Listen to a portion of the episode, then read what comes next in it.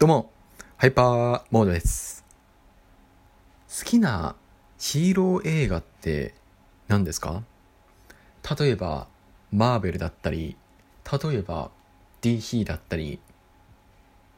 例えば、僕のヒーローアカデミアだったり、今回ご紹介したい映画は、僕のヒーローアカデミアザ・ムービーワールドヒーローズミッションです。いや、これね、ね、僕、ヒロアカ、ヒロアカのアニメは全て見てないんですけども、映画は一応全て見てるんですよ。はい。で、今回3作目、3作目なんですけども、いや、すごいですね。面白かった。面白かった。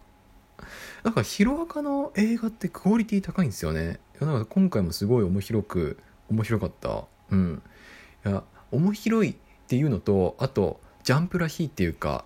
ジャンプらしい王道の、王道を言ってる、なんか作品だなっていう風に感じられた映画でした。うん。なんか本当にね、なんか少年ジャンプが好きな方とか、まあなんかそういう少年漫画が好きな方も熱くてなんか王道の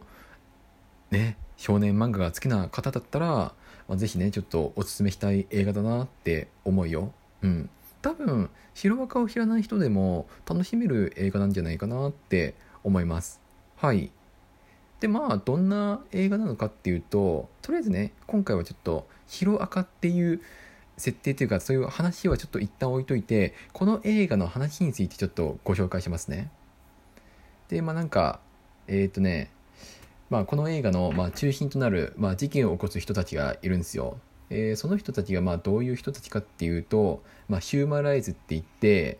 えー、まあなんか個性っていう、まあ、要は特殊能力をいろんな人が持っているんですけどもその個性を持っている人たちを絶滅させるっていうことを計画している組織なんですね。だからちょっと宗教組織みたいなところなんですけどもでこの人たちがねまあとあるテロを起こしちゃうんですよテロを。そのテロをそのテロの元となったものが、えっ、ー、とね、イディオトリガーボムっていう、なんかね、まあ、要は、そのなんか、いろんな人たちが持っている個性を暴走させるっていう、えー、爆弾なんですね。はい。で、それで、まあ、ちょっとね、都市がね、いろんな街がちょっと、大災害に見舞われてしまうっていう。うん。で、次もね、なんか、次も次も引っ掛けられたのかな、まあ、なんかちょっとねいろいろまたこんなテロを起こされてはまずいって感じなんでまあ世界選抜ヒーローチームが結成されたらしいんですよ。実はねこれねちょっとストーリーストーリー見ながら話してます。あのホームページのストーリー見ながら。でその中にまあ今ちょっとねえー、と主人公の、えー、伊豆くんデクくんたちがまあなんか、えー、ヒーロー事務所でインターンだったのでなんかそれでまあなんか関連して、えー、っと、そのね、世界選抜ヒーローチームの中に加わったんですね。はい。で、それで、まあ、爆弾の回収任務と、あとはなんか、えー、っとね、えー、そのさっき言ってたヒューマライズの拠点を、に攻め込むための任務に就くんですけども、なんか、作戦中に、えー、このデク君、主人公のデク君が、とある事件に巻き込まれちゃうんですよ。まあなんか、ね、えー、っと、まあ、なんか強盗が、強盗事件がありまして、で、その強盗事件に盗まれたものを追っているさなかに、まあ事件に巻き込まれちゃうんですよ。うん。まあね、なんか運び屋のこともね、ちょっと巻き込まれちゃって、運び屋のことを一緒に巻き込まれちゃって、で、なんか、殺人事件の容疑者みたいな扱われ方して、指名手配されるんですよ。うん。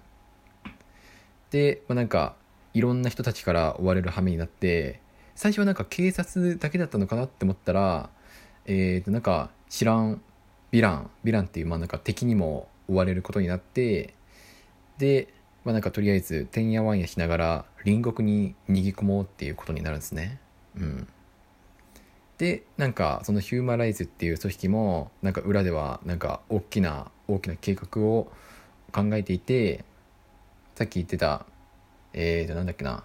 イディオトリガーボムっていうのがあるんですよ。そのイディアトリガーボムを、えー、各地にすでにもう配置して、今から2時間後になんか爆発するみたいな